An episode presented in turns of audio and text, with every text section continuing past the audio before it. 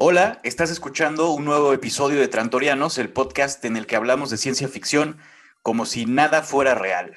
Yo soy Raúl, su anfitrión, y a bordo de esta nave que surca a velocidades relativistas el cosmos del sci-fi, se encuentra conmigo y como siempre el genial Rubén Ocegueda. ¿Cómo estás, mi amigo? Hola Raúl, ¿qué tal? Genial de estar contigo otra vez. Otra vez grabando, sí es un gusto volver a platicar contigo de estos temas, me da mucho gusto escucharte. Pues como ya saben, en cada episodio, el buen Rubén y yo compartiremos con la audiencia una obra de ciencia ficción.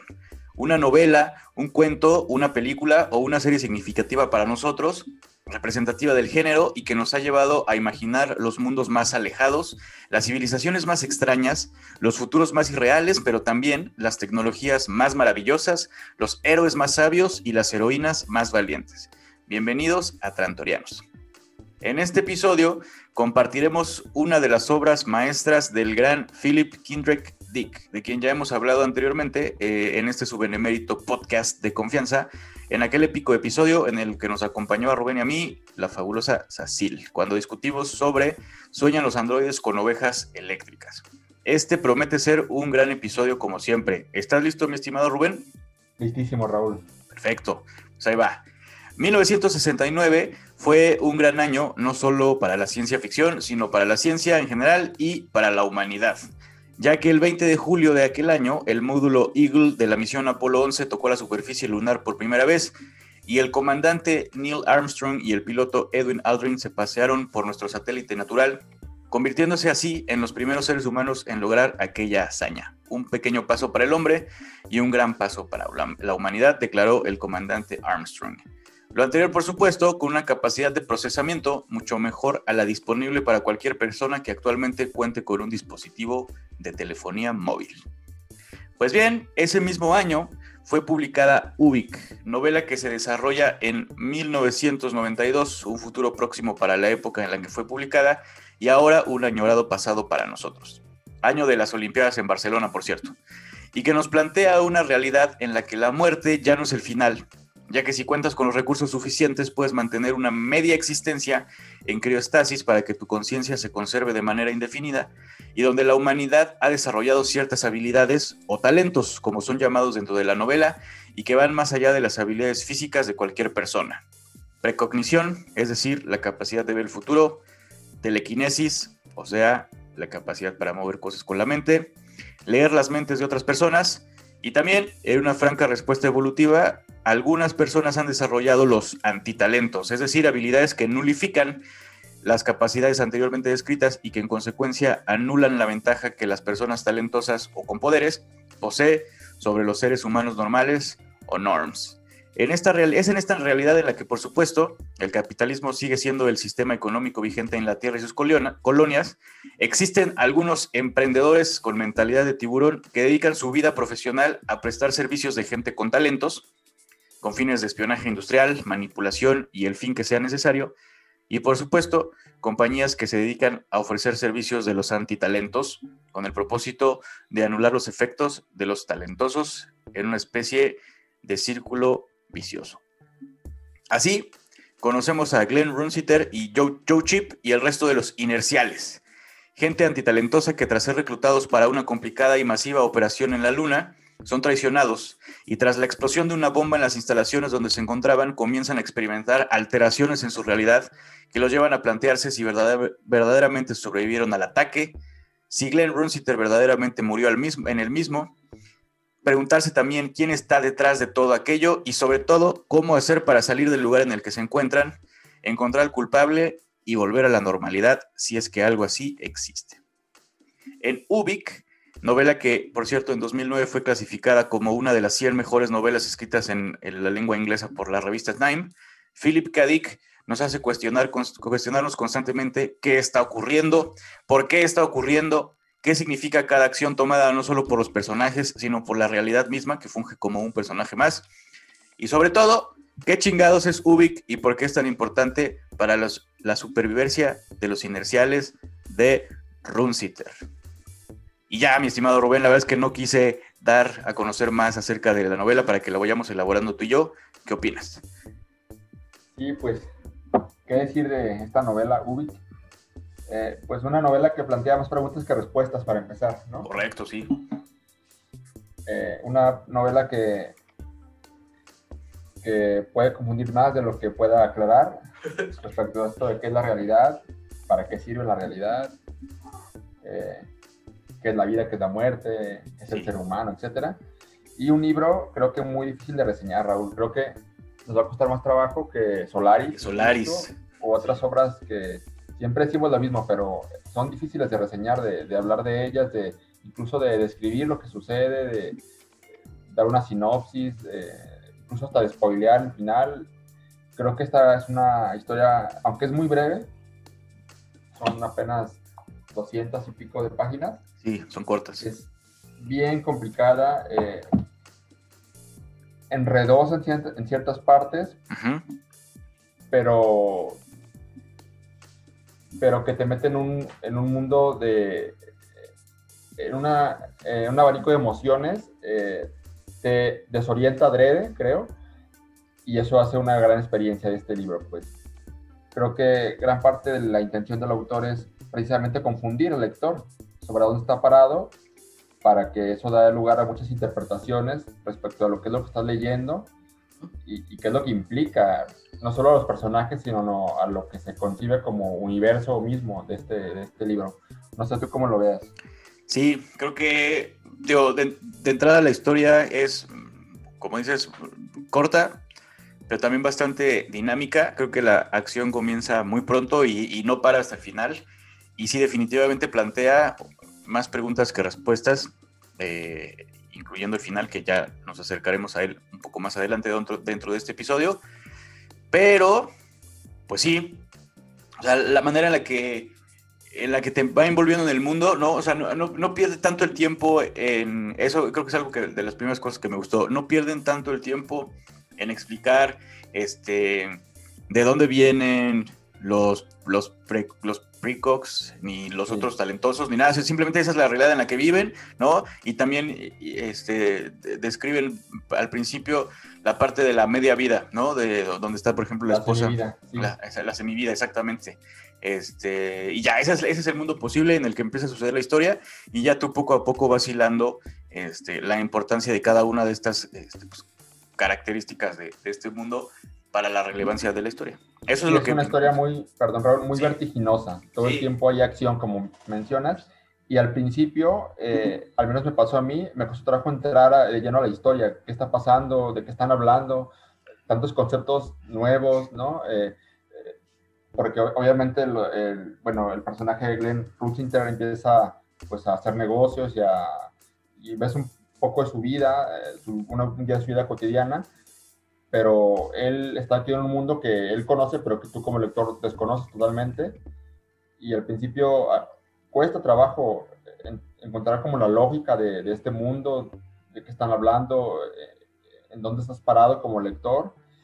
Y después eh, llega un momento pronto en el cual parece que te acomodas, te asienta este mundo, lo crees comprender mejor, pero pasa como con los libros de Hegel, ¿sabes? O sea, entre más crees que lo comprendes, te das cuenta que más lejos estás de comprenderlo, pues. Eh, es como una licuadora que te vuelve a revolver, a revolver todo y nunca dejas a ti como lector que, que entres a una zona de confort, me parece. O sea, todo el tiempo hay cierta incomodidad de, de, no saber qué está pasando.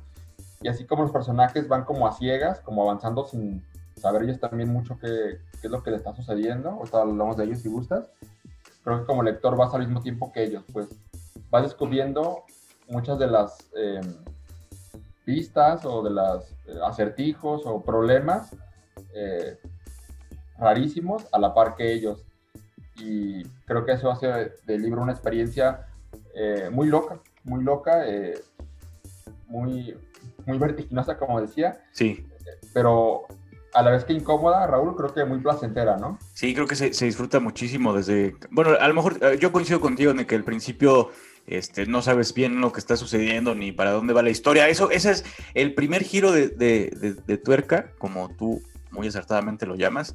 Viene pronto, ¿no? En la misión, y ahorita empezamos a platicar de la trama, en la misión en la que los inerciales con Runsiter viajan hacia la Luna y bueno, piensas que a lo mejor va a ser una aventura espacial o algo así y de repente cambia totalmente eh, la nota de la novela. Pero sí, fuera de eso, de, como de la confusión inicial en la que tienes que, ah, no sé, como acostumbrarte rápido a qué es lo que está sucediendo, eh, empiezas a disfrutar la novela este, muy rápidamente, mi estimado. Entonces, pues, ¿te parece que empecemos con los personajes? Yo rescato, porque los inerciales son como 11, ¿no? Total.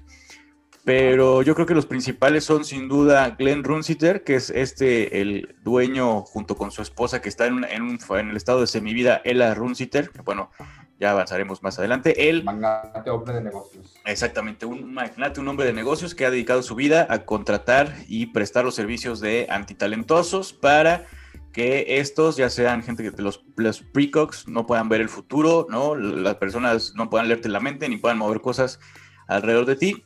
Entonces, es una especie de empresa como de prestación de servicios de seguridad, ¿no? Por llamarlo de alguna manera. Como de blindaje. Como de blindaje, exactamente, ¿no? Este, que de hecho eh, hay un pasaje donde dicen que mucha gente incluso duda que los que todos los talentos y los antitalentos existan realmente y, y simplemente sea un poco como el, este, pues, no sé, como... Un timo. Exactamente, como, el, como una, una, feria de un circo de pulgas, ¿no? Donde todos tienen, no, sé, algo así donde... Es, como estas empresas que, que, te dicen, no, pues tu, tus redes sociales están vigiladas, tienes que contratar a una empresa que vigile y, y, no dejes que nadie entre a tus archivos privados, ¿no? Porque pues, qué mal que alguien pueda observar tu información, todo lo contrario. Exactamente. Y aquí es algo similar, pero la diferencia es que lo que tratas de defender no es tu computadora, sino tu mente. Correcto. Exacto, más, tal cual. Más delicado todavía, ¿verdad? Más, delicado y bueno, la gente obviamente está dispuesta, la gente que sí cree en ellos, este, pues está dispuesta a pagar fuertes cantidades de dinero para contratar los servicios de los inerciales de Runcita. Entonces, es el primero. Otro, que yo, puedo, yo creo que es el, el personaje principal, este, porque a través de, su, de, sus experiencias vamos conociendo más acerca de Ubik y, y, y de este mundo, es Joe Chip. ¿no?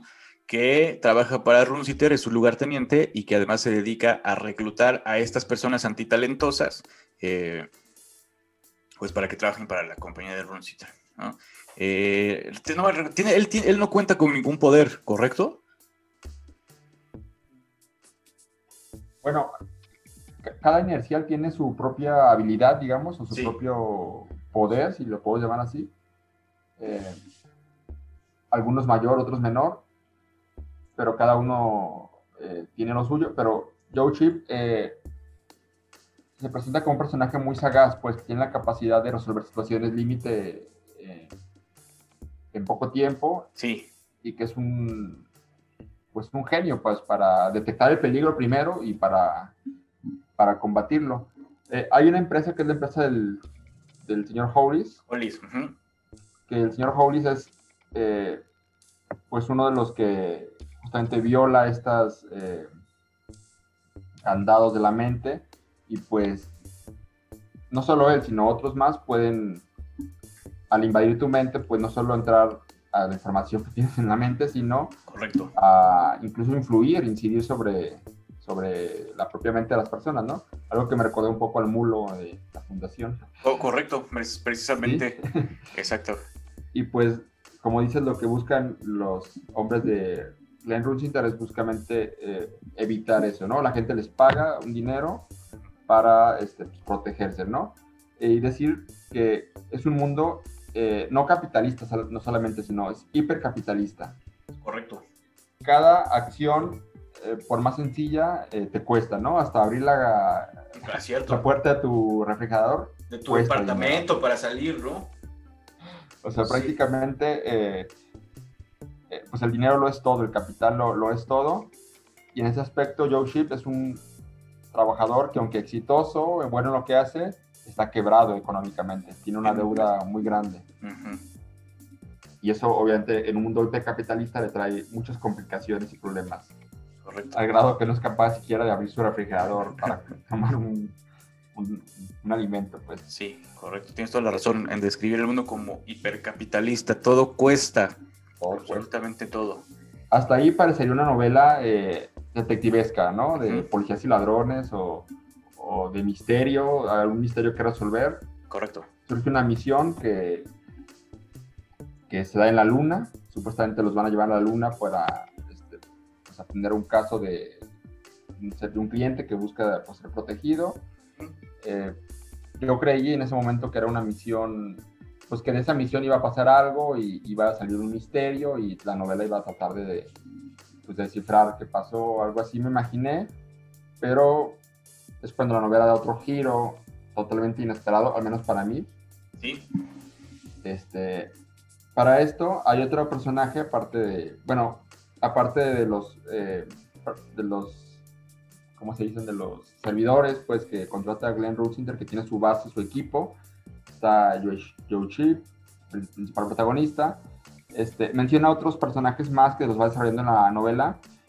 Ninguno destaca tanto, creo. Creo que son personajes que, aunque son importantes, eh, no, no se desarrolla mucho sobre ellos. Este, hasta que van muriendo después, ¿no? Pero hay una personaje que es la de Pat Conley. Exacto. Y eh, Pat Conley, ella pues no trabaja propiamente para el señor Runsinter, sino que este, aparece como un nuevo elemento, pues, ¿no? Sobre todo porque ella tiene una capacidad, un poder que los demás no tienen. Y es un poder muy importante. Interesante. ¿Quieres platicar de ese, de ese poder? Digo que, como dices, podría parecer bueno, sí es importante para la historia. Sí, es muy, muy importante. Sí. Eh, y es la capacidad de transformar el tiempo. Transformar el pasado, sobre todo. Correcto. Viajar al pasado. O no viajar ella, sino más bien incidir en el pasado. Transformarlo para eh, moldear el futuro inmediato. ¿Sí? Eh, no funciona como una especie de giratiempo o una máquina del tiempo propiamente, sino es una capacidad psíquica para transformar un pasado inmediato. Entiendo cinco minutos, diez minutos, ¿no? Sí. Pero con esos cinco minutos o diez minutos que ya puede transformar, eh, pues imagina, ¿no? Lo que puede lograr. Sobre todo en un mundo hipercapitalista, donde los peligros psíquicos pues acechan y están a la orden, a la orden del día. Correcto.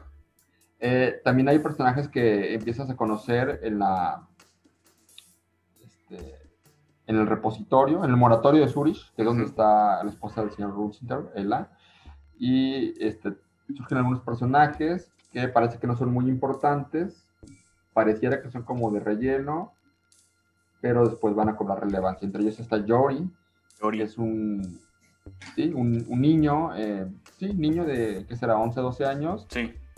Eh, pues que tiene, a un muerto tiene la capacidad, pues, para eh, intervenir en la mente de los otros muertos, de los otros semivivos, ¿no? Este concepto es bien interesante también, el concepto de semivida. ¿Qué es la semivida?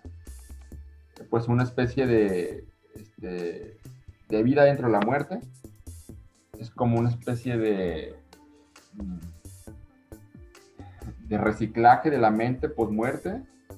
Exactamente la forma de dotar de cierta vida todavía al cerebro posterior a la muerte de la persona, ¿no? Sí, que ahí, como, como platicábamos eh, al principio, eh, no, la novela no explora este, un poco acerca de la moralidad, de si es correcto o no mantener a estas personas en la semilla o no, simplemente lo plantea como, bueno, esto es algo que, está, que existe ya, la tecnología está disponible para la sociedad y es un servicio, otra vez en este mundo hipercapitalista, a la que mucha gente, sobre todo gente de recursos, o más bien específicamente gente de muchos recursos, porque creo que no es un servicio nada barato, hace uso para mantener eh, hasta cierto punto existiendo. Para aferrarse a esa persona que, murió. Exactamente. Queda para muchísimos, o sea, para muchísima discusión qué tan, qué tan correcto, qué tan ético es mantener esta semivida. Eh, sobre todo porque pues, ya la gente, quienes toman las decisiones sobre la vida o sobre la semivida de las personas que están ahí congeladas, pues no son ellas mismas, ¿no? Sino sus familiares o, lo que sea. Entonces, pero bueno, en este, en es, para esta novela o para esta historia no se, no se paran a discutir sobre la moralidad de lo que están haciendo, simplemente es uno de los múltiples servicios más a los que puedes acceder en este 1992 y en esta sociedad en específica. Todo cuesta hasta tu propia mente. Exactamente. Eh, y están, bueno, además de Yori, está, como ya decías también, Ella Runsiter, que es la esposa de eh, Glenn Runsiter y además copropietaria de la compañía, ¿no? De la compañía, que creo que es algo muy importante porque Glenn Runsiter no puede tomar todas las decisiones por sí mismo. Cada vez que surja una, una eh, no sé, una dicotomía o una decisión importante que tomar, tiene que consultar a su esposa, que además lleva por lo menos unos que 40 o 60 años congelada, ¿no? Ella, ella se mantiene joven cuando Glenn Runsiter ya es un viejito, ¿no? Entonces, bueno. La tiene que consultar para cada decisión importante que, tome. Entonces, este ajá, no, adelante. En esta coyuntura, pues surge esta misión o este trabajo que se les pide, eh, que es un trabajo que de principio parece sospechoso, ¿no? Eh, varios de ellos sospechan, el mismo Rusinger como que no, está muy convencido de, ir a la luna, a esta especie de, de, misión, no sabe muy bien a lo que se enfrenta y por eso lleva a su mejor equipo, ¿no? Al, al, al su Dream Team de, mm, de psíquicos, este, pues porque no sabe muy bien eh, qué tipo de peligros vaya a enfrentarse, ¿no? Y en, este, en esta misión, esto, y esto no es un spoiler, porque está al principio del libro prácticamente, ¿no? Eh, sí. Estas eran las primeras 50 páginas. En esta misión, pues, sufren un atentado, ¿sí? Y en este atentado, aparentemente no hay eh, heridos ni muertos más que uno, el mismo Glenn Runsiter. Una especie de bomba, ¿no? Una, una trampa que ellos... Una explosión, exactamente que ahí, como, como decías mi estimado Rubén, todavía podría parecer en principio de cuentas que a lo mejor la novela se va a ir por la trama este, detectivesca, ¿no? ¿Quién es? Hay, un, hay un traidor entre nosotros, ¿quién es? Este, hay una principal sospechosa, bueno, que tampoco es spoiler, que la principal sospechosa es Pat Conley. Sí, la, primera pregunta es si Pat Conley tiene la capacidad de transformar el pasado, ¿por qué no transformó el momento en el cual la bomba, ¿no? Es la primera pregunta, la pregunta obvia, ¿no? Exactamente. Que no hizo nada para evitar este, la muerte de, Glenn Rusinter. Y ella, su primer eh, respuesta o argumento es que no pudo hacerlo, que algo se lo impidió. Exacto. Que ahora, hablando de Pat Conley y de su poder, esos, esos son esos poderes, un poco como lo platicábamos en el capítulo anterior, en el episodio anterior, cerca del hombre invisible, ¿no? Que en principio de cuentas o desde arriba se ve como algo muy, un poder muy interesante que a ti te gustaría tener o te gustaría conocer a alguien con ese poder, pero en la práctica la incertidumbre que te proporcionaría sería mucho mayor al sosiego que te podría dar tener alguien con ese poder, ¿no? Porque, por ejemplo, y le pasa a Joe Chip que en una ocasión, en una de las realidades está casado con ella, ¿no? Y en la siguiente ya no, porque algo hizo, la hizo enojar y entonces cambió el pasado para que ya no estuviera casado con ella. Ajá. Y entonces, o sea, ese es su, es su caos, ¿no? O sea, ella puede cambiar el futuro, o más bien el presente, de maneras muy sutiles, pero sobre las cuales tú o, el resto de la gente no puede tener ningún tipo de injerencia. Entonces sí, el primer cuestionamiento que le hacen tras el atentado es ¿por qué no lo evitaste? Y ella dice que no puede, y pues, ah, ok, está bien, no te creemos mucho, pero... Hay una relación tormentosa, Raúl, ahí entre, entre Pat Conley y Joe Exactamente. De amor-odio, pues porque no, no se odian, son compañeros de trabajo, pero sí hay como una relación tóxica porque si bien ella modifica el pasado para no estar casada ya con él, eh, sí muestra como ciertos celos hacia él.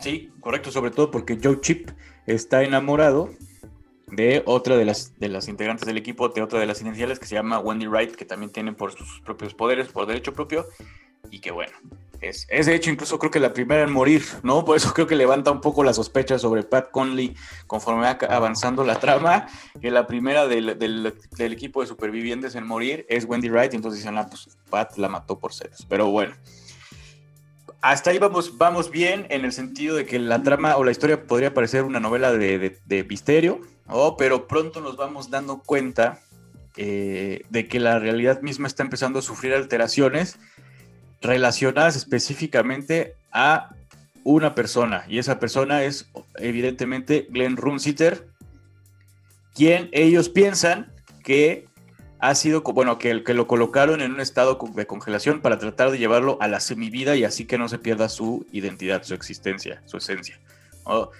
Pero poco a poco, los inerciales y en específico Joe Chip se van dando cuenta de que el mundo en el que están tiene demasiadas voy a, lo, voy a mencionar por primera vez porque creo que es con, lo que nos vamos a poder identificar todos, errores en la Matrix. ¿Estás de acuerdo? Empiezan a fallar, o sea... Inconsistencias. inconsistencias, exacto. Eso, es, eso yo creo que es un término mejor, más, más... Ciertas inconsistencias que no tendrían que estar sucediendo si te encontraras en un mundo real. ¿No? Eh, entonces, el primero es las monedas, que yo recuerde. Bueno, ¿cuántos recuerdas tú? Las monedas empiezan a aparecer con la cara de... Primero empiezan a dejar de ser válidas. Dos, empiezan a aparecer con la cara de Glenn Runsiter de uno de sus lados. Los cigarros saben rancios. Eh, ¿Qué más? Los alimentos. Los alimentos están raros también. Eh, los aparatos. Eh, sí, exactamente. Los aparatos eléctricos. A, descomponer sus A oxidarse. ajá, y creo que el primer elemento es que no solo la, la, realidad se transforma, sino que da la impresión de que se degenera, ¿no? Correcto. O sea, de que todo, todo ente, todo objeto entra a un estado de descomposición, de degeneración. Como que va, eh, iba a decir evolucionando, pero al revés, eh, va regresando a su, a su estado anterior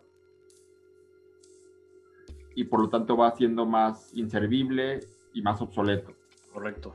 Sí, en el sentido yo, yo pienso, si tengo mi, eh, no sé, mi un reproductor de MP3, ¿verdad? A lo mejor este, se transforma poco a poco y ya en vez de tener un reproductor de MP3, un iPod, ya tengo unos Discman, ¿no? Exacto, sí, sí, sí, sí, sí, tal cual lo o, o abro WhatsApp y en vez de aparecer WhatsApp, aparece el Messenger, Light Messenger. Exacto. O abro mi Facebook y aparece mi MySpace del noventa y tantos, ¿no? Sí, una, una, regresión en los avances tecnológicos, ¿no? A mejor mi computadora, mi laptop, eh, pues se transforma en una PC eh, ochentera, esas que, que ocupa muchísimo, muchísima energía eh, y que trabajaba con Windows 298. Sí. Y que su máxima eh, capacidad era usar Paint para hacer dibujitos, o el Buscaminas. O sea, todo se va como regresando en el tiempo. Y aquí, pues sí, todo parece apuntar a Pat Conley, porque primero, eh, pues no, no hizo nada para evitar la, la muerte de Glenn Rosenthal, pudiendo haberlo hecho, en teoría, ¿no? Eh, segundo, porque después se lleva a otro lugar incluso, ¿no? Como que desaparece, o sea, después se dispersan todos y, y aparece muerta Wendy. Mm". Bueno, algo raro, así como que todo está apuntando hacia Pat. Y, y, además, cuando los objetos empiezan como a degenerarse, esta realidad, las monedas, que es lo primero que notan, ¿verdad? Que la moneda deja de ser válida. Eh, sí da la impresión de que esa transformación en realidad pues tiene que ver con el pasado. Dice, ¿quién, ¿cómo es posible que la realidad se esté transformando? Yo como lector pensé, pues gracias a ella. ¿Quién más que ella tiene la capacidad de hacer eso, justamente, ¿no? Correcto. De degenerar o transformar la, eh, la realidad. Eh, no queda claro quién está detrás, quién es lo que está provocando, cuál es la motivación. Eh, en teoría parecería fácil decir que el que hace el atentado pues es el malvado Hollis, ¿no? El enemigo de Glenn Runsinter, pero tampoco hay muchas pruebas de eso, es una suposición que ellos mismos hacen.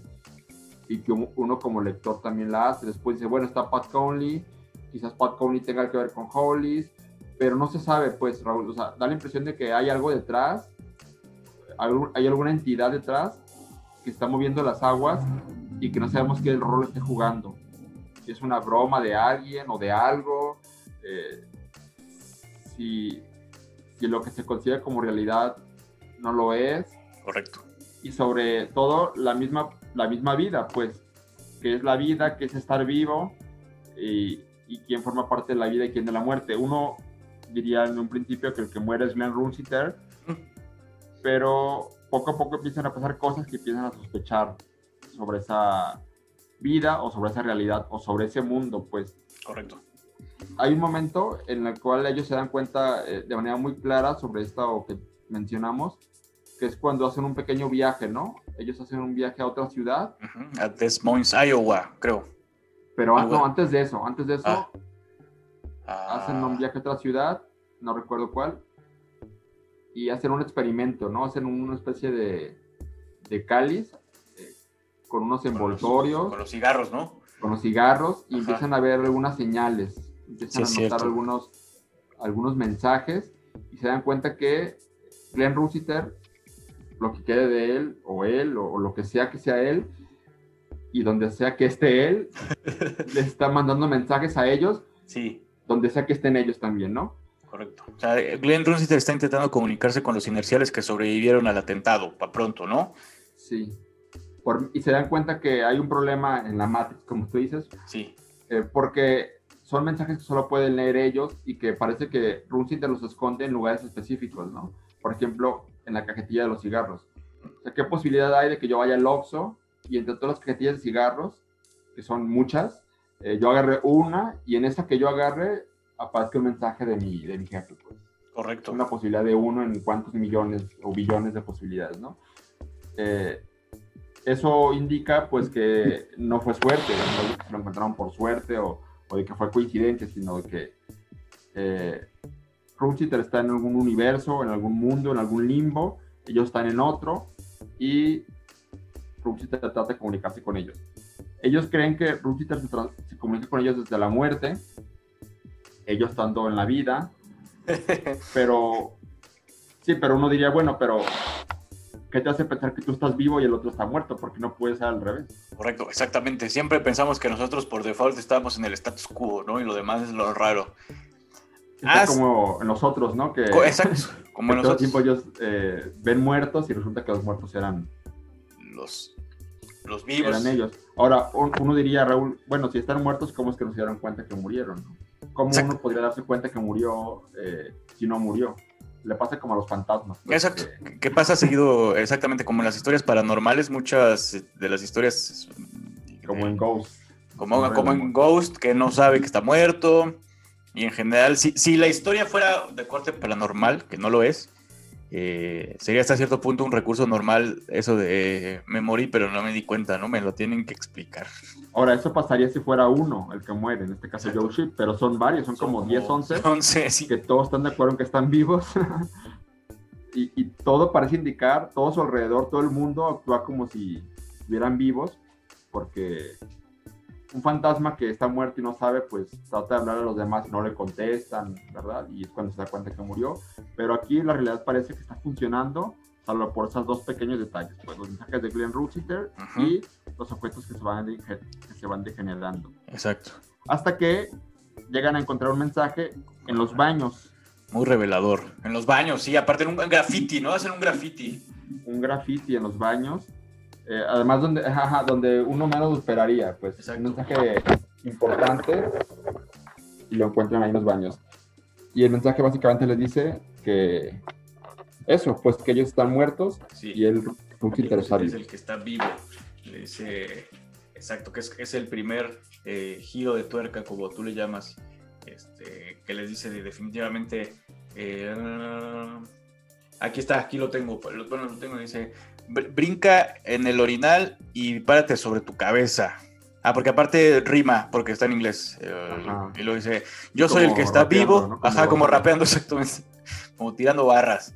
Yo soy el que está vivo, todos ustedes están muertos.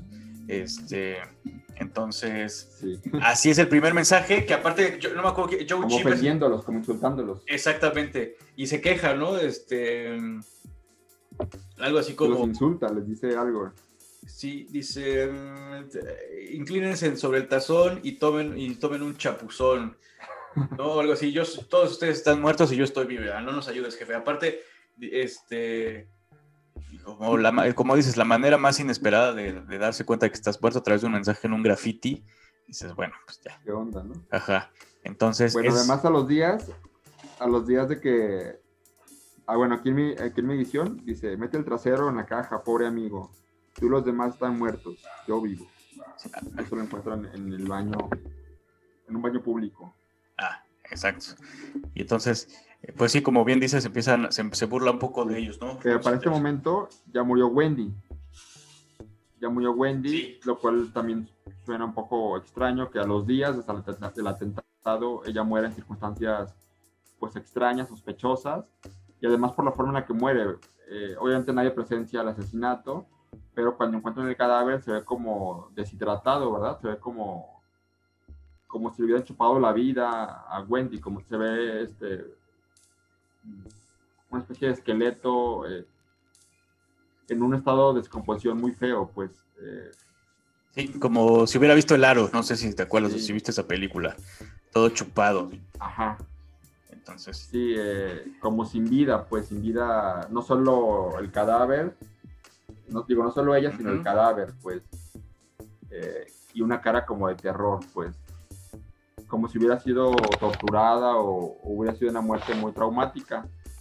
Eh, en ese momento, pues las preguntas son muchas, muchas preguntas de lo que está pasando y no hay ninguna respuesta a nada. No solamente sobre, sobre Joe Chip y lo que está viviendo, sobre lo que pasó con Glenn Runciter, sobre lo que pasa con Wendy, eh, lo que pasa con las monedas, con los aparatos, con los mensajes, qué está pasando, o sea, ¿no? qué, tiene sentido en esta historia. Eh, el eh, lector creo que puede sentirse muy desorientado en este momento, eh, muy perdido. incluso este, vienen algunas reseñas donde los lectores decían que en un principio, pues, incluso creían que estaban leyendo mal el libro, o que algo estaban saltando, o que algo no estaban entendiendo, o que la traducción algo estaba pasando, porque parece que no tiene pies ni cabeza y entre más intentan ellos ordenar las piezas del rompecabezas, pues más eh, perdidos se encuentran, ¿no? Lo que te decía sobre la obra de, Hegel, que entre más la lees, más enredado estás.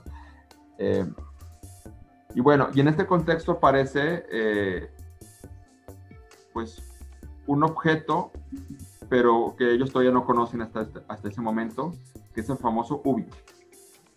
Ubik, exacto que, está en forma... El objeto que le da título a la, novela justamente y que el lector conoce de alguna manera desde la página 1.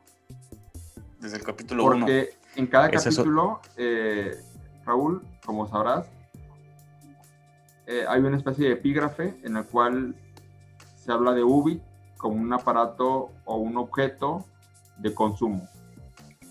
Correcto, exacto. Es cualquier tipo de, producto de consumo masivo, desde que yo recuerde, es este una especie de cerveza, una crema, un café, o sea, cualquier, como anuncios publicitarios, ¿estás de acuerdo? Pero Ubik puede ser todo y a la vez nada. Pues, ¿qué es el Ubik? ¿Quién sabe? No lo sabemos. Y los personajes tampoco lo saben. Tú lo sabes como lector, mm, pero no es parte de la historia todavía, pues. Es como un aviso de lo que puede pasar después eh, por ejemplo, tú les dices, aquí está, mira, la mejor forma de pedir una cerveza es pedir Ubik, elaborada con líquido con lúpulo, rigurosamente seleccionado y agua de la más absoluta pureza, envejecida hasta alcanzar el sabor perfecto. Número uno entre las cervezas de la nación, elaborada exclusivamente en Cleveland. O sea, Ubik es una cerveza. Pero luego lees la epígrafe del capítulo 3 y dice, Ubik instantáneo tiene el rico aroma del café recién molido. Cuando lo pruebe, su marido dirá, Cristo Sally, pensaba que nuestro café era CPC, pero ahora, mmm, inofensivo, si se toma de acuerdo con las instrucciones. Entonces el Ubik pasa de ser una cerveza a ser un café, pero en el capítulo 4, por ejemplo, dice, Ubik, lo más nuevo en aderezos para ensalada ni italiano ni francés. Ubik es un sabor original y diferente que gusta al mundo entero. Descubra también usted el sabor de Ubik, inofensivo si se toma según las instrucciones. Siempre como que deja esta aclaración, ¿no?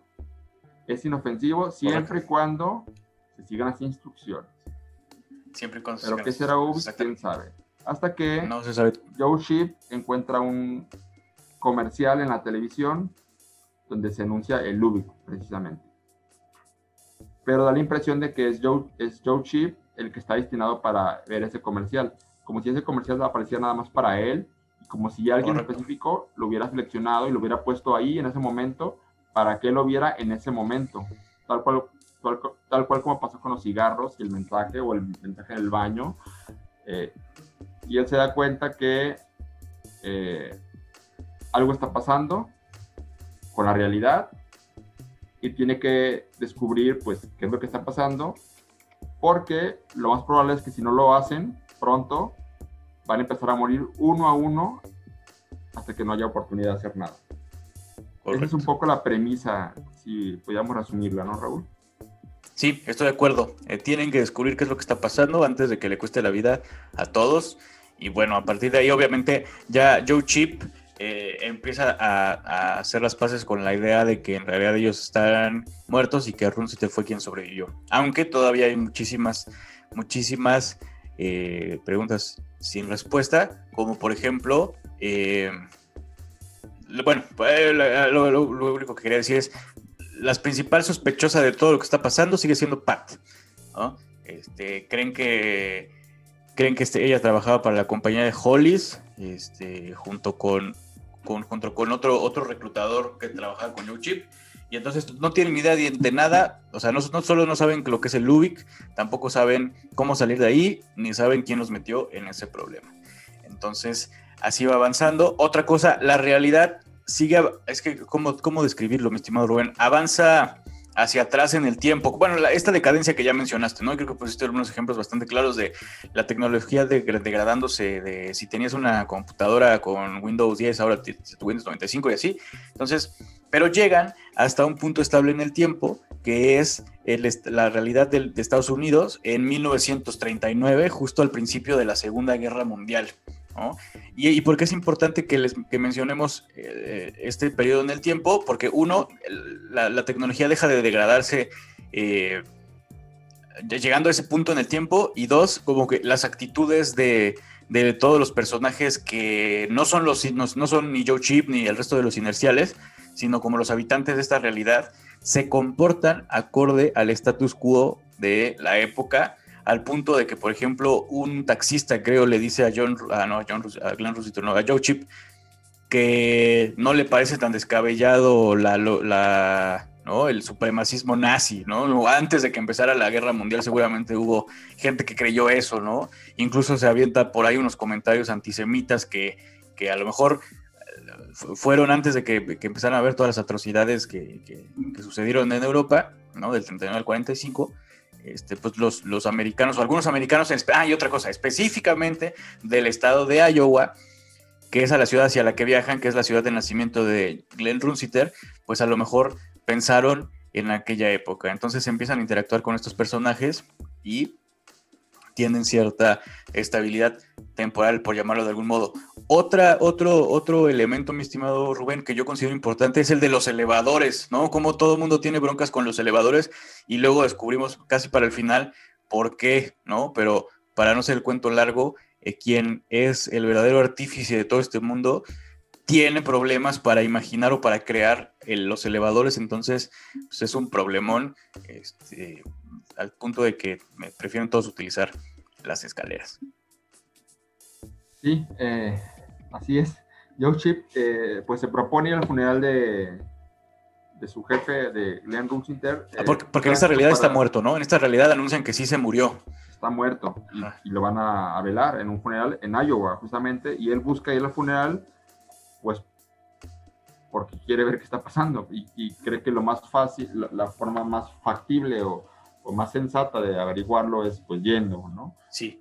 Sobre todo porque ahí se van a encontrar eh, pues los demás eh, miembros del equipo.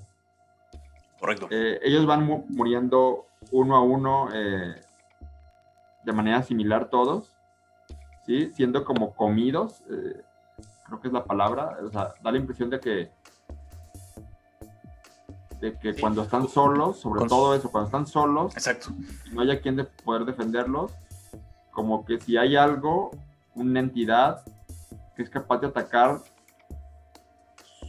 su ser, no, solo su cuerpo, sino su ser, su esencia, su alma, si se puede llamar así, y, y destruirlos como por dentro.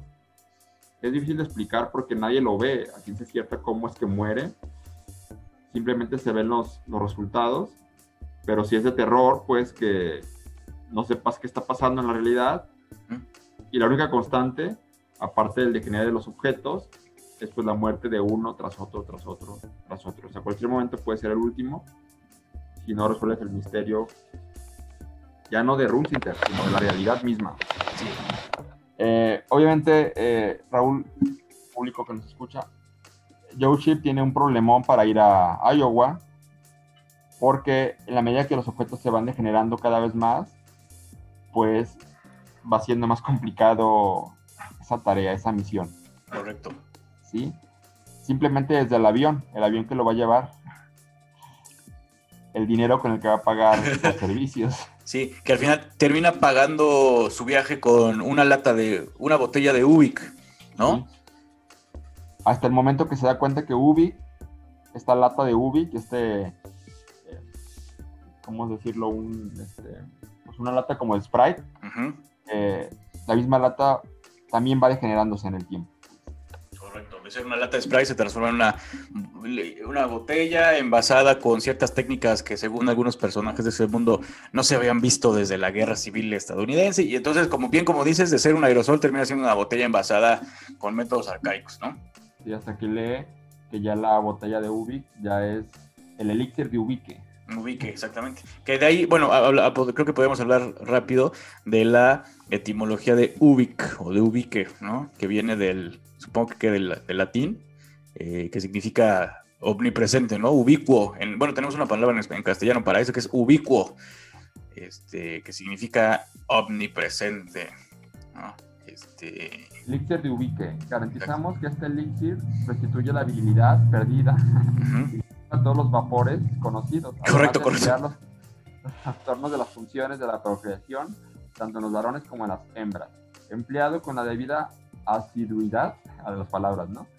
Y siguiendo las indicaciones que se detallan, este producto constituye una preciosa ayuda para la humanidad. Además, la publicidad se transforma totalmente. Ve el lenguaje con el, con el, que se está escribiendo cada, cada una de las funciones de, de UBI. Correcto. Este, es como si la publicidad misma se fuera degenerando.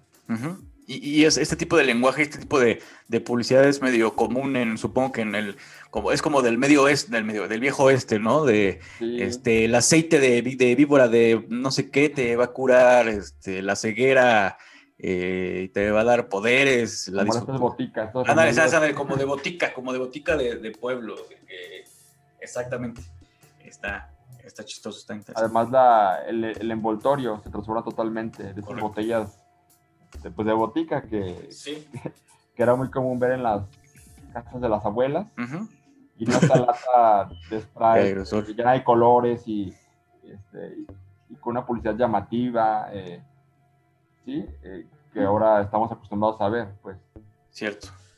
Pero bueno, sigue avanzando Joe Chip resolviendo este misterio y además yo, Glenn Runsiter se comunica con él, ¿no? Para decirle que él está vivo, que los demás están muertos, que todos están en, media vida, ¿no? Que en realidad eh, él está en la sala de espera de este moratorio y ellos están en, eh, congelados unos junto a otros, este, y que sus conciencias colectivas están en este mundo. Pero Glenn Runsiter sospecha, por alguna razón, que la verdadera culpable sigue siendo Pat Conley. E incluso es ella misma quien en un, en un episodio o en un, en un pasaje donde Joe Chip empieza a perder no solo el ánimo, sino la, como el vigor físico, que se está empezando a degradar el mismo como le pasó a Wendy Wright y al, resto de los, de los inerciales en su momento. Ella misma le confiesa que, sí, que ella está detrás de todo eso, que, de, todo lo que está sucediendo, que ella puso la bomba, que ella vendió a los a Glenn Russiter ante Mel, entre Hollis, eh, Hollis que además le está, está engañando a Joe Chip con, no me acuerdo cómo se llama el otro cuate, Anderson, no, no me acuerdo, el, de las primeras personas que, descubre sus poderes, este, y, así, pero, pero... Pero además, eh, Raúl, perdón, antes, eh, les manda mensajes, les sigue mandando mensajes, obviamente en, estando el muerto en su cuerpo, pero su conciencia, su entidad les manda mensajes, eh, ya no solamente en otras ciudades, sino ahí en misma ciudad de, de Iowa, en el estado de, Iowa. Correcto. Y eh, justamente es Russiter el que les previene sobre el peligro que es de Pat Conley, ¿no? Hay una parte en la cual les, les da un mensaje, como siempre oculto, y cuando abre la, el mensaje, este papelito, dice el mensaje, corre más peligro del que pensaban. Sí. Lo que ha dicho Pat Conley es, ahí se detiene el mensaje, porque Pat Conley les había dicho que ella no había podido nunca en todo este tiempo alterar el pasado. Cierto. Porque sus habilidades se habían deteriorado, o se habían, habían sido bloqueadas por alguna, de alguna manera. Este mensaje queda ahí como, interrumpido y luego explica que, que Joe se preguntó pues dónde continuaba el mensaje. Debe haber un lugar, algún espacio donde Roosevelt hubiera escondido la segunda parte de este mensaje, ¿no?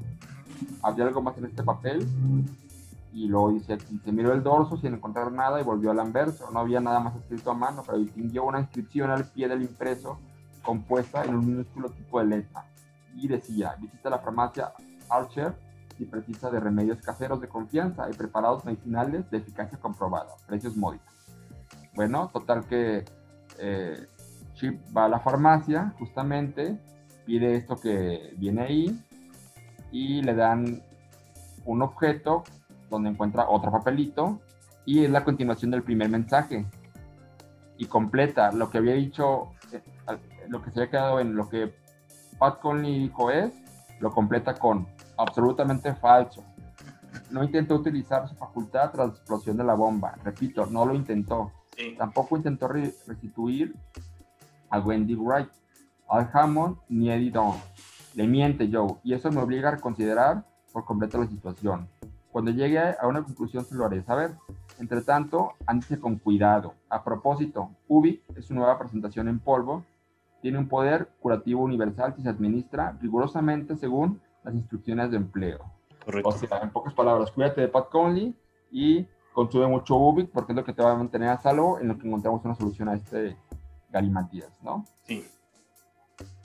Aquí en este momento queda muy evidente, hasta ese momento, que la villana y la que está provocando todo esto, pues es Pat Conley. Pat Conley, dices, bueno, ya, ella surgió. Y aparte tiene sentido, ¿no? Durante toda la historia te van soltando pistas acerca de la que la naturaleza de las desgracias que están sufriendo todos o que está sufriendo Joe Chip están directamente relacionadas a la motivación de Pat Conley, por ejemplo, que Wendy Wright fuera la primera morir, en morir, o dos, a sus poderes, ¿no? Obviamente esta degradación temporal que ya hemos hablado varias veces.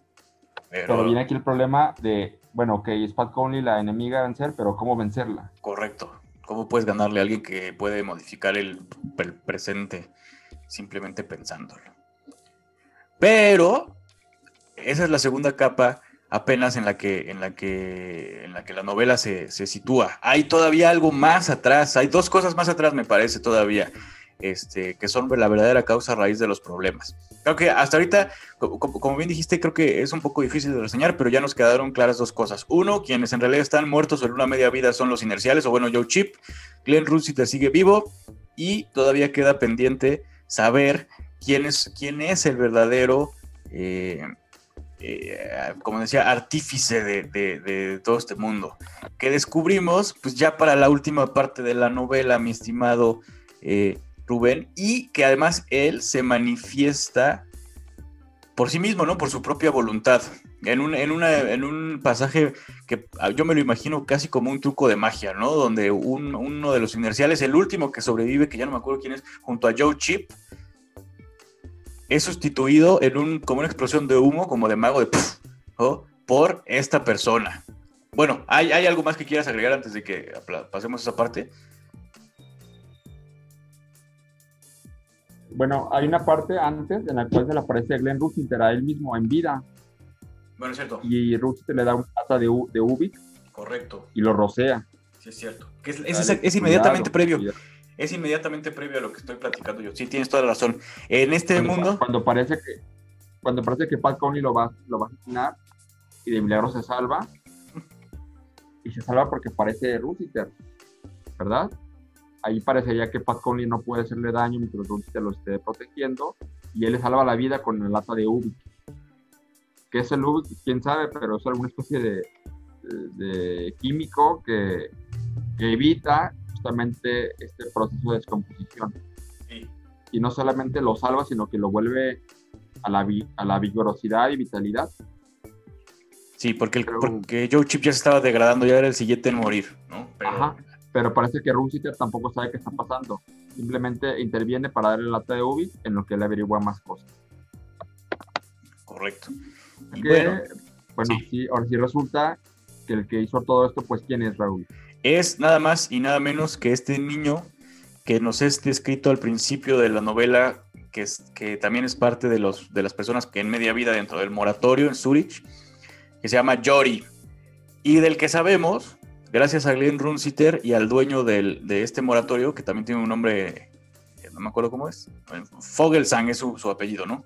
Sí. Este, que tiene demasiada energía y que interviene muy seguido con las comunicaciones que hacen las personas que están vivas con las personas que están en media vida. Es decir, como mencionábamos al principio del episodio, el propósito de estar en media vida es que tus seres queridos todavía se puedan comunicar contigo de tiempo en tiempo a través de ciertas ondas de radio o algún método eh, bueno, de comunicación ahí específico.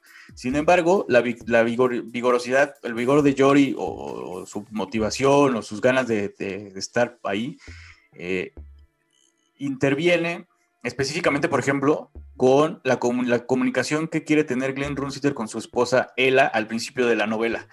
Entonces, es él, es Jory, quien ha sido el creador de todo este mundo eh, y que ha estado destruyendo a, los, a, las, a, las, personas, a los inerciales de media vida, quitándoles su vida, matándolos, por, comiéndoselos de alguna manera. Él, lo, lo describe como comerse, porque todas estas actividades dentro de la media vida le van minando su propia energía que tiene que rellenar, ¿no? replenar eh, a través de quitarle su vigor a otras personas en media vida. Por eso es que ha ido matando sistemáticamente a cada uno de los inerciales hasta que solo queda Joe Chip. Y sí, dime. nos damos cuenta que Pat Conley no es el artífice porque cuando más seguro estamos de que ella es la que hizo todo eso, ella misma es atacada y destruida. Y muere. Por algo. Entonces, ah, entonces no, no era ella. Cuando Pat Conley muere, eh, es destruida, pues que esto nos obra de qué es lo que está pasando hasta que el mismo Joey les explica. Y no lo hace por maldad, sino simplemente dice porque tiene hambre, ¿verdad? Porque es la única forma que tiene Joey de eh, de mantener su conciencia o mantener su, su semivida con la mayor fuerza posible a costa de los demás. Correcto que ahora... Es como, si, les robara energía a los demás semivivos. Exactamente, les roba su energía simplemente para él seguir existiendo, que esa es otra cosa que nos explican al principio de la, novela, esta condición de la media vida, a pesar de que sí dura muchísimos años, muchos años, no puede ser, no puede mantenerse de manera indefinida, cada vez es más difícil establecer conexiones con las personas en media vida porque su, su, mente, su esencia se va eh, difuminando hasta perderse. Y bueno, Yori no quiere eso, quiere mantenerse ahí y esa es la razón por la que ha estado jugando con o consumiendo la energía vital de todos los inerciales, que además están, esa es otra cosa muy importante, en media, en media vida, muy físicamente en el mundo real están muy cerca sus cuerpos los unos de los otros. Por eso es la, por la razón también por la que los ataca. Pero bueno, no todo es malo, o bueno, incluyendo a Ella. Incluyendo a Ella, por supuesto. No todo es malo para Joe Chip, que parece que ya está a punto de ser consumido también por Jory porque tiene una benefactora que, como dice mi estimado Rubén, es nada más y nada menos que Ella Runsiter, quien lo protege y quien pero es... joven. Pero joven, por supuesto, es, es, la esencia como se quedó cuando, cuando tuvo su accidente así 40, 60 años, no me acuerdo cuántos años son. Desde que la ve y dice, qué guapa mujer, qué bella mujer. Exacto. Se enamora de ella, se la quiere ligar, ¿no? Sí, exactamente. Este, y cree que es una trampa primero, ¿no? Correcto. No, pero a ver quién es o qué papel le está jugando en este, este relajo, hasta que ella se presenta con él de manera muy amigable. Sí, soy. Y le dice que ella inventó Ubik. Yo lo inventé para poder protegerme de, de Jory. ¿Y qué es No solo de Jory, sino de otros eh, agentes, otros semivivos que puedan robarle su, energía. vitalidad, su, energía, su vida, pues su poca semivida que le queda. Correcto. ¿Qué, qué, qué es Ubik al final, al final de cuentas, mi estimado, mi estimado Rubén? Bueno, le da una fórmula, ¿no? Al final. Sí, dice, es que lo tengo en inglés, pero dice un, es un, ionizador negativo portable eh, con un autocontenido de, hace, de bajo amperaje, de alto voltaje, autocontenido, unidad eh, este, alimentada por una batería de 25 kilovatios de helio. ¿no? Básicamente es algo o, una cierta fuente de energía que lo que hace es evitar que la esencia de Yori se le acerque y pueda comérsela, básicamente. ¿no? Y le da una dirección, ahí si se la acaba, ve aquí y aquí te surten. Exacto. Porque además hay otra cosa que, este, pues no, creo que no lo, no lo, no lo dicen de manera explícita, pero lo, lo, lo, da a entender durante toda la novela, que obviamente, pues Joe Chip jamás va a poder salir de esa media vida porque ya está muerto en realidad, ¿no? O sea, por más que gane, le gane a Yori y que Lubick lo vaya a proteger, pues en realidad se va a quedar ahí para siempre. Por eso necesita el Lubick su, su, dotación para toda la vida de Ubik, porque ya se va a quedar atrapado ahí, lo cual es a mí, cuando, cuando yo caí en cuenta de eso, Roberto, me sí dices, ay, güey, o sea, de todas maneras, aunque gane, pues ya está muerto, ¿no? Y se nos había olvidado porque toda esta historia sucede dentro de, la media vida.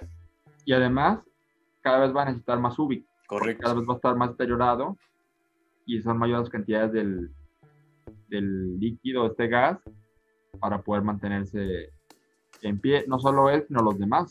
Exacto. Pero fíjate que eh, si los demás están muertos, y aún muertos, eh, Yori los acaba, quiere decir que posiblemente estén en un submundo aparte que no se sabe, ¿no? Correcto. Porque, por ejemplo, Wendy, que es la primera en morir, muere, es comida por Yori, pero Wendy fue a existir, ya no, ya no hay Wendy en ningún universo, en ningún mundo, o hay otro mundo en el cual Wendy esté ahí todavía. Es una posibilidad, ¿no? De que haya una especie de vida dentro de la vida. Claro. Y ahorita al final te voy a decir por qué, porque estoy diciendo esto. Pero bueno, luego viene un último capítulo, que es donde, este, si parecía que ya todo había quedado claro, parecía que la novela eh, había cerrado eh, y había encajado ya cada pieza al rompecabezas, pues hay algo que lo cambia todo que es el universo o la realidad donde se encuentra Glenn Rusinter justamente. Correcto. Y este, está discutiendo sobre cosas y se da cuenta cuando quiere pagar que en su billete, una moneda me parece. Sí, una moneda. Una moneda, del dinero con el que va a pagar algún servicio, se da cuenta que en la cara de esa moneda se encuentra Yoshi. O sea, al revés. Si Yoshi ve en sus monedas la cara de Runsinter, Runsinter ahora está viendo la cara de Yoshi en sus monedas. Exacto. Que si, y, con esto se acaba el libro, además, ¿no? Spoiler, se acaba el libro, ¿no? Entonces, eh, ¿qué pasó? ¿Cuál es la explicación? Porque esto cambia totalmente todo, ¿verdad? Claro. Cambia todo el sentido, qué papel jugó quién, qué, se, qué pasó al final y creo que es una historia que, que pone a pensar mucho. Primero para explicar qué pasó y después para explicar por qué pasó aquello, ¿no? Obviamente, este, yo me quedé muy, este, muy sacado de onda, muy este, quedado insatisfecho, eh, pensando, me regresé a volver a leer el capítulo, ¿qué me perdí? Eh, sabes que soy alguien que lee, me gusta leer los libros de manera rápido, no me detengo mucho, lo, trato de leer mucho, trato de leer rápido para poder leer más libros y, y, a veces me pasa que algún detalle pues me va, me regreso a volver a leerlo y pues me quedé muy insatisfecho. Después de eso dije a lo mejor yo, yo soy el idiota o, o a los demás les pasó lo mismo que a mí. y estuve viendo en internet y pues es una cosa generalizada, pues. No, no fui yo solamente, sino en general. Es un final que, pues, deja, o pareciera dejar de manera inexplicable, no solo el final, sino toda la historia que hemos leído, ¿no? Correcto.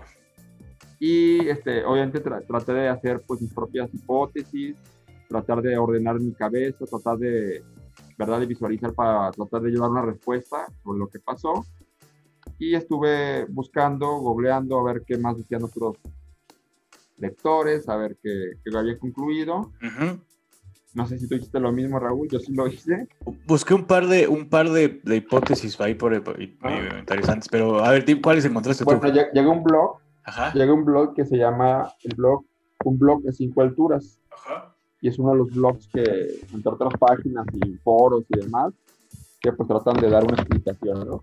Sí. Y eh, bueno, aquí este dueño del blog pues también explica eso, ¿no? Como le pasó lo mismo que a mí, que leyó el libro y pues lo leyó hace mucho además, se fue de onda y, dice, pero ahora que tenemos la máquina de internet, pues puede indagar en diversos sitios y pues obtuve varias hipótesis que quiero poner sobre la mesa para que ustedes se queden con la que más más les guste, pero sin que significa que esas sean todas las hipótesis, porque puede que tú sabes que siempre en libros como este, siempre habrá, Raúl, tantas hipótesis como lectores haya. Cada lector que lea el libro pues, podrá formular su propia hipótesis. Correcto. Entonces, eh, aquí va. Primera hipótesis. ¿Qué pasó? Primera hipótesis. Eh, fue asesinado en el moratorio por Follis. O sea, en la bomba, en, la explosión, en el accidente o, atentado, efectivamente murieron todos menos Runciter. Todos fueron al moratorio, que es donde viven esta realidad, donde los objetos se degeneran. Runciter vivo, libre del atentado, pero que posiblemente, estando él vivo después del atentado, sufrió un segundo atentado que lo mató y ya muerto de este segundo atentado es cuando vio a Joe Chip en la moneda.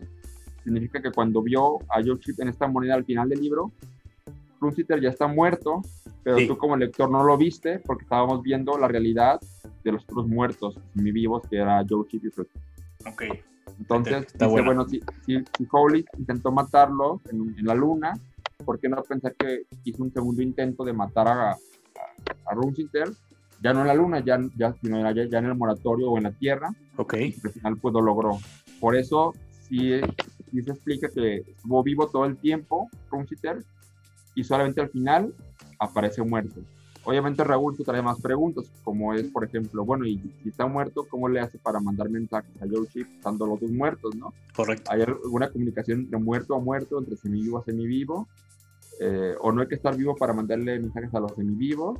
Se puede mandar mensajes entre dos semivivos en criptos diferentes, etcétera. Pero bueno, esa es una primera eh, hipótesis. ¿Cómo la ves? Está, está interesante, pero creo que sí, como dices, mm, plantea más preguntas que respuestas. Sí. La segunda a ver. es que Pat Conley, al tener la capacidad de transformar el pasado, sí lo hizo, aunque ya dijo que no lo hizo, en realidad sí lo hizo, y cambió la realidad de manera que Joe Shit muriera. Ajá. No, viviera, ¿no? Joe Shit, ajá, Joe Shit viviera y Runciter muriera, al esa, revés. Esa me gusta, está buena. Al revés. Porque además, como que aprovecha más el personaje de Pat, ¿no? Esa, vez me gustaría. Y originalmente había muerto eh, eh, Joe Ship, había muerto Joe Ship, pero lo cambia, lo cambia y por eso ya dice toda la historia que no puede cambiar el pasado porque a lo mejor ya lo había cambiado. Sí. Aquí la pregunta es, ¿se puede cambiar un pasado que ya cambiaste? Tampoco queda claro eso, pero es una posibilidad. Correcto. Es una posibilidad. Em, esa, esa me gustó, esa me gusta que Pat hubiera cambiado el pasado para que Chip viviera y Runciter se muriera, ¿no? Porque todavía demuestra que, bueno, sí, tenemos una relación de amor-odio, pero pues tampoco es para que te mueras, ¿no? te salvo. Sí, ok. Ahora, el hecho de que salve a uno implicaría fuerza que el otro muera, o sea, no puede haber salvado a los dos. Es una buena pregunta. Y, y si sí, ¿por qué lo...? Y si no, ¿por qué no? Y si sí, ¿por qué no lo hizo? Sí. Creo que todas las opciones, elija la que elijas, va a haber preguntas más que respuestas. Sí. La tercera hipótesis es que todos murieron en la, bomba, todos, Joe Ship, los miembros de los psíquicos y Runciter también, todos murieron, pero Runciter fue a otro limbo diferente, a otro moratorio, y los psíquicos a otro diferente. Por eso, aunque todos están muertos, están en realidades diferentes ambos. Porque todos, están muertos, pero están en diferentes realidades, diferentes este, semividas, por llamarlo. Ok. Exactamente. Y por eso este, es que a, a, Runciter le cuesta trabajo comunicarse con él, porque aunque está muerto al igual que él, o semivivo al igual que él, eh, pues están en lugares diferentes. Ok. Es otra posibilidad, ¿no? Dice, pongámonos en esta situación. La bomba ha explotado, todos están muertos. Collins hace que el atentado parezca un accidente. Y el grupo son enviados a Zurich. El Runciter detecta que su esposo está siendo congelado y para impedir que caiga en las manos de Jory, lo ubica en un mundo ficticio donde fue el único superviviente de la explosión. pero es ficticio. Runciter permanece pues a salvo hasta que Ella se reencarna y provisto de protección comienza a ser consciente de que ha muerto porque Joe Chip, desde el mundo o submundo del 39, mundo degenerado, le envía mensajes para advertir el peligro que corre ahora que Yori puede ir por él cuando quiera, ¿no? Entonces, posiblemente Runciter siempre estuvo muerto, pero nunca se dio cuenta de eso hasta que Chip pues le va a advertir este, de que Yori anda por ahí matando vivos, ¿no? Ya. O sea, siempre creímos que, que o Runciter estaba muerto o Joe Chip muerto, pero nunca pensamos que los dos, los dos estaban muertos. Sí. Bueno, esta es la tercera. Cuarta hipótesis. Sí. Esta está más enredada. Ok. Eh, y es que hay que la semivida no es la única semivida que existe, sino que hay semividas dentro de las semividas. Es decir, mm. todos están muertos, pero no por la explosión de la bomba, sino que ya estaban muertos desde antes. Desde, desde que fueron a la luna, ya estaban muertos, ya estaban en semivida. Ok. Y que eh, tras el atentado, eh, puedes pasar de un mundo de semivida a otro tercer mundo o submundo de semivida. Ok. Y que, y que Yori eh, está en el tercer mundo ya, y por eso necesita gente del mundo 2 para poder seguir el convivio. Dice, a lo mejor el mundo 1 no es el real, sino un mundo también falso. A lo mejor es que Dios aprueba la vida y todos nacemos en una vaina y vamos pasando de mundo en mundo hasta que llegamos al, cielo o al infierno o al auténtico mundo, a lo mejor, ¿no? A lo mejor el mundo no existe como tal, a lo mejor no hay un mundo real, ¿no? A lo mejor eh, el mundo no existe o es otro mundo que no aparece en el libro eh, que aparece al final de los mundos o al principio y no lo vemos. Pero dice este autor de este blog que con esta teoría, si el autor Phil que ya que dudáramos de la realidad, pues si lo lograría, lo logra porque pues vaya que nos pone dudas sobre este, no solo la semivida, sino los mundos que pueden abarcar eh, la semivida. O sea que Jory está en un mundo, eh, los chicos están en otro mundo junto con Rumsiter y los aparentemente vivos están en otro mundo. Pero esos, esos tres mundos son, están, están secuenciados, o sea, das cuenta, del 3 despiertas al 2 y del 2 al 1 y al del 1 al real, o son completamente diferentes. Ah, ok. Yo creo que sí, ¿no? O sea, o sea, yo estoy vivo, muero, voy a un mundo 2, a una semivida. Ajá me vuelven a matar y, vuelvo a ir a otra semivida, y me vuelven a matar y vuelvo a mi vida. ok, ok. Eh, me, recuerda mucho como esta idea de las reencarnaciones. Ajá, que de hecho, bueno, ahora que mencionas el, el, concepto de reencarnación, Ella Runcite cree que va a reencarnar, de hecho, por eso ayuda a, a Joe Chip, porque le dice que no, no te estoy ayudando porque soy muy buena onda, güey, te estoy ayudando porque siento que ya voy a renacer, no, no, no, no dice reencarnar, dice renacer, y necesito que alguien se quede en media vida para que sea la mano derecha de Glenn Runciter cuando yo ya vuelvo otra vez al mundo de los vivos en forma de una bebé de otro lado, ¿no? Este, pero sí, está interesante.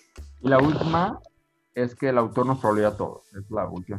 O sea, que simplemente el último capítulo, que es el capítulo 17, ¿no? Que además sí, que se le ocurrió y que, se, se, levantó a medianoche el autor y dijo, ¿qué escribo? ¿Qué escribo? Ah, ya sé, voy a terminarlo así para, que, la gente no sepa qué onda y se quede pensando y dude y, y no tenga sentido al final. Ya pero así. También puede ser, ¿eh? Que Adrede lo hizo de manera deliberadamente confusa para que el autor no pueda encontrar una explicación y al no encontrar la explicación de esta historia, pues entra en un estado de duda, que es precisamente lo que buscaba el autor con esta obra. ¿no? Meter al, lector en un estado de, pues, de estupor, de, de desconcierto, de no saber qué está pasando. Es otra teoría. ¿Tú con cuál te quedas? Yo, la que más me gustó fue la de que eh, Pat cambió el cambio, bueno, alteró la realidad para que sea Glenn Russiter quien se muera y no Joe Chip. Esa se me está bonita. Un poquito como de esperanza entre toda la confusión de la historia. Esa. la última, bueno, la del troleo también me está divertida. Este, y la de los mundos del uno, mundo 1, mundo 2, mundo 3, y que en realidad ya todos estaban muertos desde antes, también está bastante interesante, pero está medio confusa, como que todavía no la termino de digerir. ¿La tuya cuál es?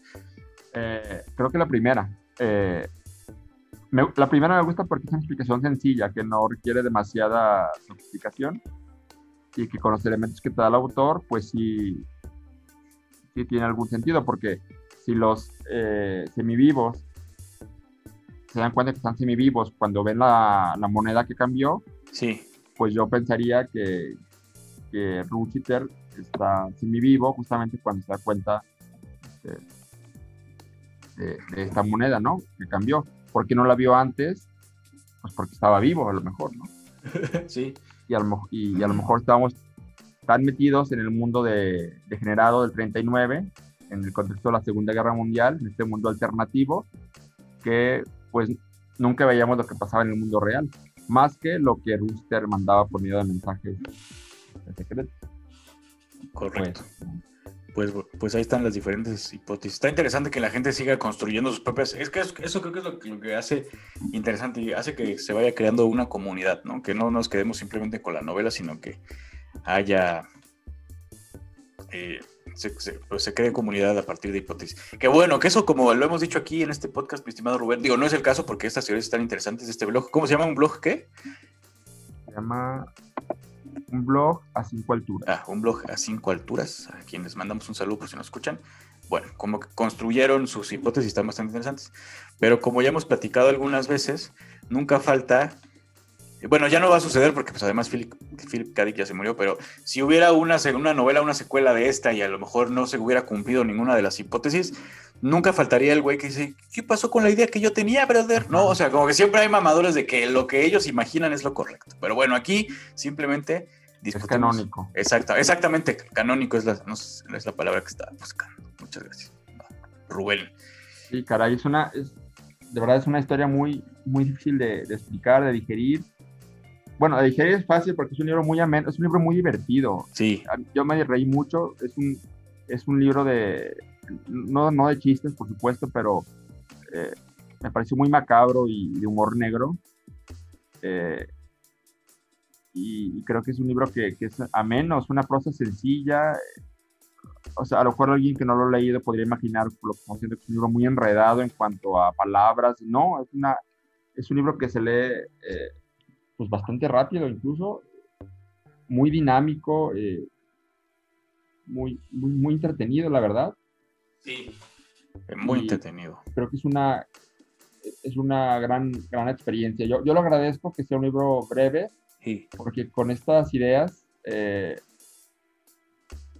el autor puede haber creado una saga, ¿no? Ya sabes, cuatro o cinco libros, o, este, o, un libro totote, así, ¿no? Este, claro, echándole agua a Lubick y haciéndolo más esponjoso, pudo haber. Este, sí, diluyéndolo. Todavía hecho más largo y explotado más la idea y haber ganado más dinero del que ganó o pudo haber ganado con esta historia. Sin embargo, contó lo que, lo que tenía que contar. Pues creo que es una obra maestra. Es un, gran libro. Eh, y bueno, al menos en mi caso, eh, pues creo que sí logra el objetivo. Si lo que buscaba el autor era hacer dudar de la realidad y de la vida o de la muerte, pues... Ahí está, sí dudaste. sí, lo, sí lo haces, ¿no? Sí, está muy bueno, muy gran, gran libro. Recomendación además tuya, hay que decirle a la audiencia, mi estimado Rubén, ah, este, este, libro fue propuesto por nuestro genial Rubén Osegueda, entonces, pues ahí está. ¿Pasaje favorito? La Matrix, eh, ¿Eh? perdón, la Matrix fue una película que, que también fue, tuvo mucha influencia en el momento, pues que claro. dio mucho de qué hablar. Y, y, pues cómo no, o sea, porque ve las implicaciones. Sí. Las implicaciones de lo que es la realidad. Eh, de repente me gusta ver videos y, leer teorías sobre filósofos y demás sobre la realidad. Este, y está loquísimo, está, está de verdad de, es, muy interesante, pero está de terror, ¿a poco no? Por ejemplo, esta idea de que, la, por ejemplo, de que, de que nuestra realidad, lo que creemos que es lo que es la realidad, pues no sean sino más que hologramas, por ejemplo, ¿no?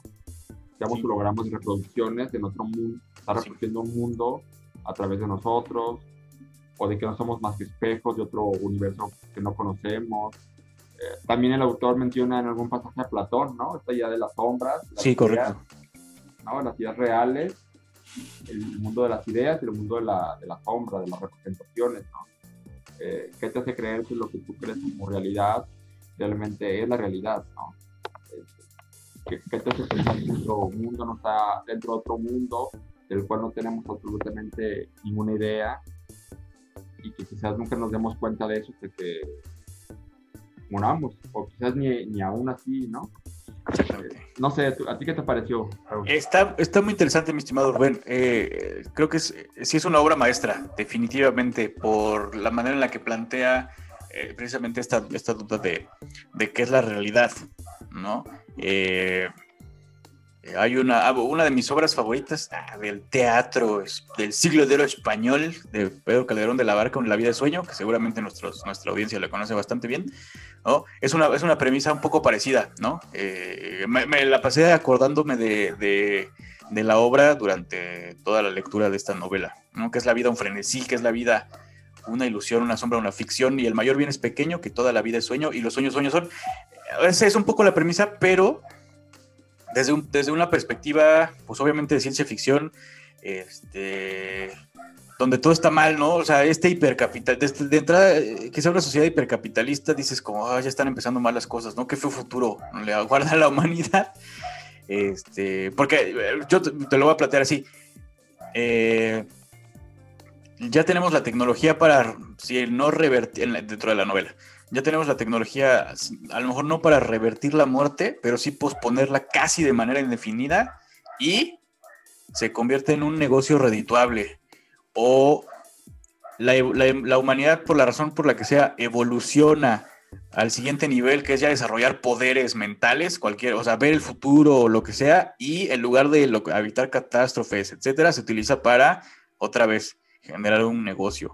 Privatiza. Se privatiza exactamente, ¿no? Entonces, desde ahí, desde esa premisa, a mí me empezó a llamar la atención. Obviamente todo lo que empieza a elaborar acerca de qué es la realidad misma, eh, qué es lo que estamos viviendo, eh, qué, qué, quién nos está ayudando, ¿no? ¿Hay alguien atrás guiando nuestros pasos o alguien le importa nuestra vida o definitivamente no?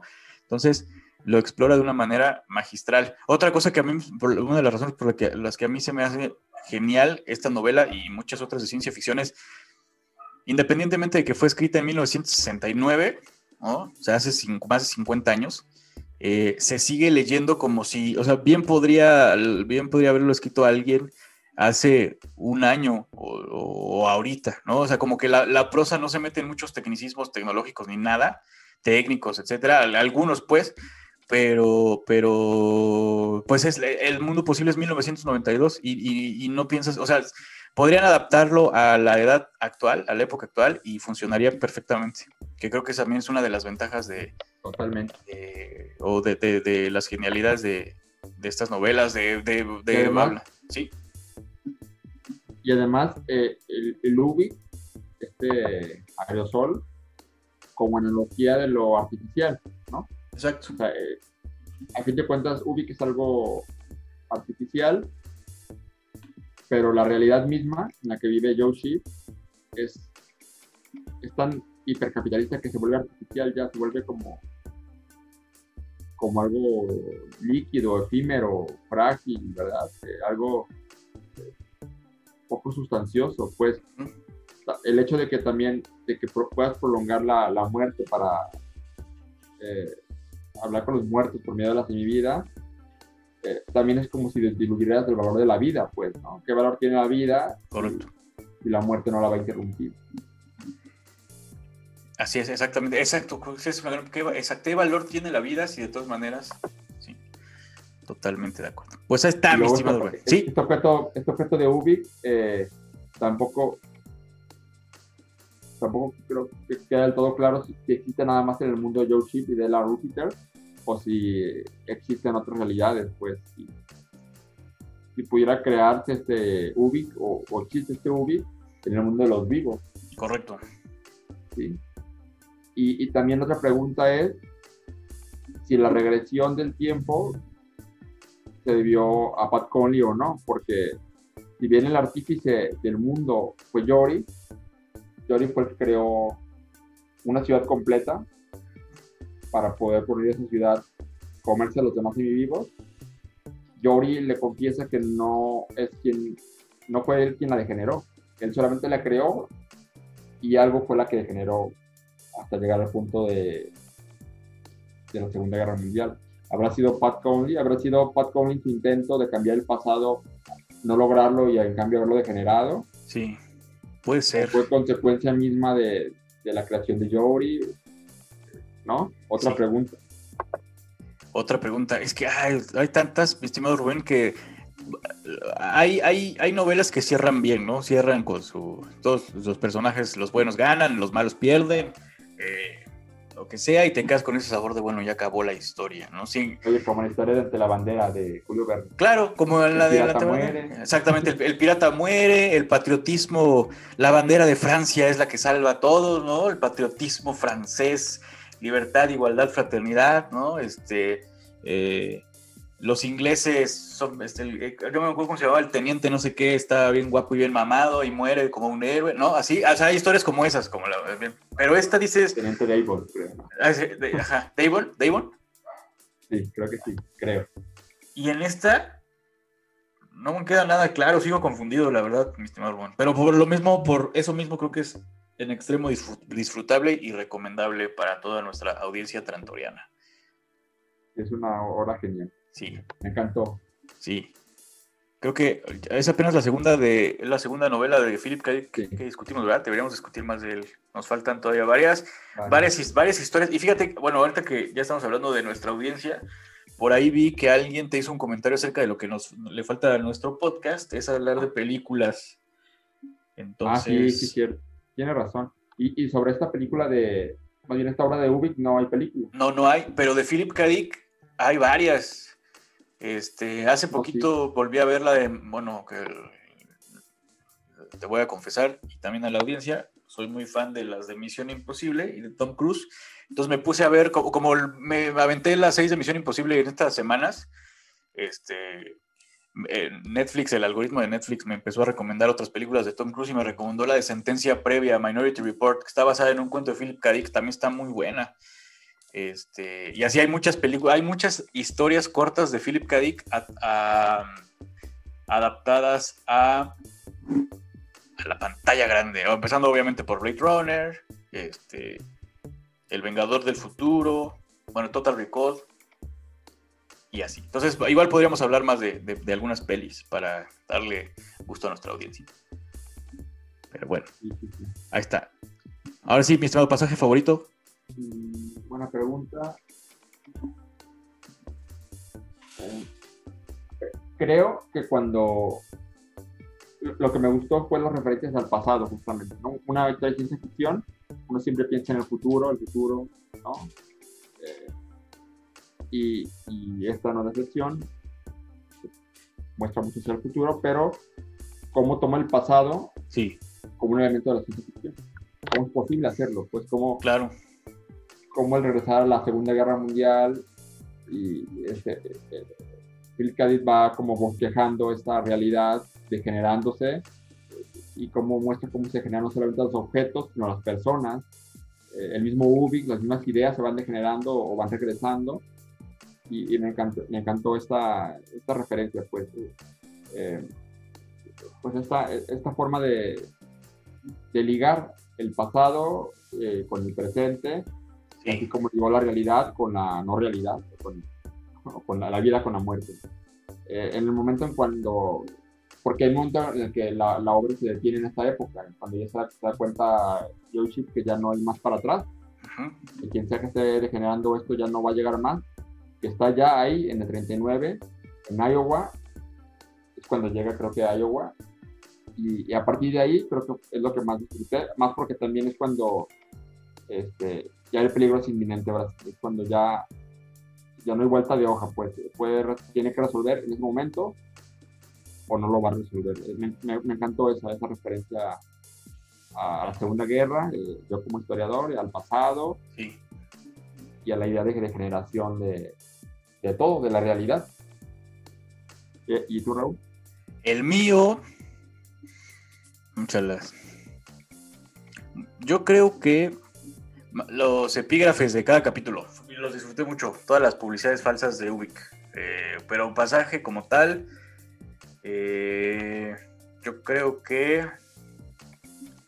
A lo mejor al, principio, es que yo me quedé muy clavado con este personaje de Pat Conley cuando la descubren y cuando explican específicamente a través de como ejemplos y analogías cómo, cómo este, cómo tiene, o sea, cómo influye en, cómo, cómo, utiliza sus poderes para cambiar el presente. Ese, ese, eso fue lo que más me gustó a mí. Cuando la descubre precisamente Joe Chip eh, y la contratan y ponen esa marca en su, como en su aplicación para, no le ponen una marca de contrátenla inmediatamente, pero que en realidad significa que es peligrosa para ella y para los demás, etcétera, etcétera. Esa, esa parte me gustó mucho. Al principio acá. Al principio, exactamente. Creo que son las, o sea, dentro de las primeras 50 páginas. Creo que es una obra muy homogénea en la cual, eh, aunque está dividida por capítulos, creo que yo la veo como, una, como un círculo la obra. Correcto. Empieza y, y no para, no para, no para, no para hasta el final. Y la veo casi como un todo, pues, aunque es una novela, este, casi casi la vería como un cuento largo, pues. Eh, la, la, historia como, como un todo, o sea, creo que la, la parte favorita creo que es el todo, pues creo que sí. lo que hace maravillosa esta historia es el rompecabezas completo, pues es difícil sacar una parte de esa, historia y, separarla, pues, ¿no? Por, como está contado y creo que eso habla de una genialidad, una maestría al escribir una historia como esta. Sí, estoy de acuerdo, mi estimado. Pues sí, el todo no tienes, es, frase también como de tío, pero no, no tiene desperdicio. Sí, totalmente, totalmente. Pues ahí está mi estimado Rubén. Ubik, Ubik de Philip Kadik, audiencia trantoriana, como siempre les, les, recomendamos que la lean, que la relean, que nos dejen sus comentarios en redes sociales. Mi estimado Rubén, palabras de despedida. No, pues nada, que que la vuelvan a leer, los que ya la leyeron. Y, si no la han leído y no entendieron nada de lo que dijimos, pues totalmente no. Correcto. Mejor leanla y que la lean, pues van a, van a ver cómo es difícil explicar esta historia. Sí, es difícil, creo que sí nos costó un poco de trabajo. Pero bueno, pues ahí está Rubén. Como siempre, fue un placer platicar contigo estos temas. Nos vemos la próxima semana en Tantorianos, el podcast en el que hablamos de ciencia ficción como si nada fuera real. Un abrazo, mi estimado Rubén. Hasta luego. Bye.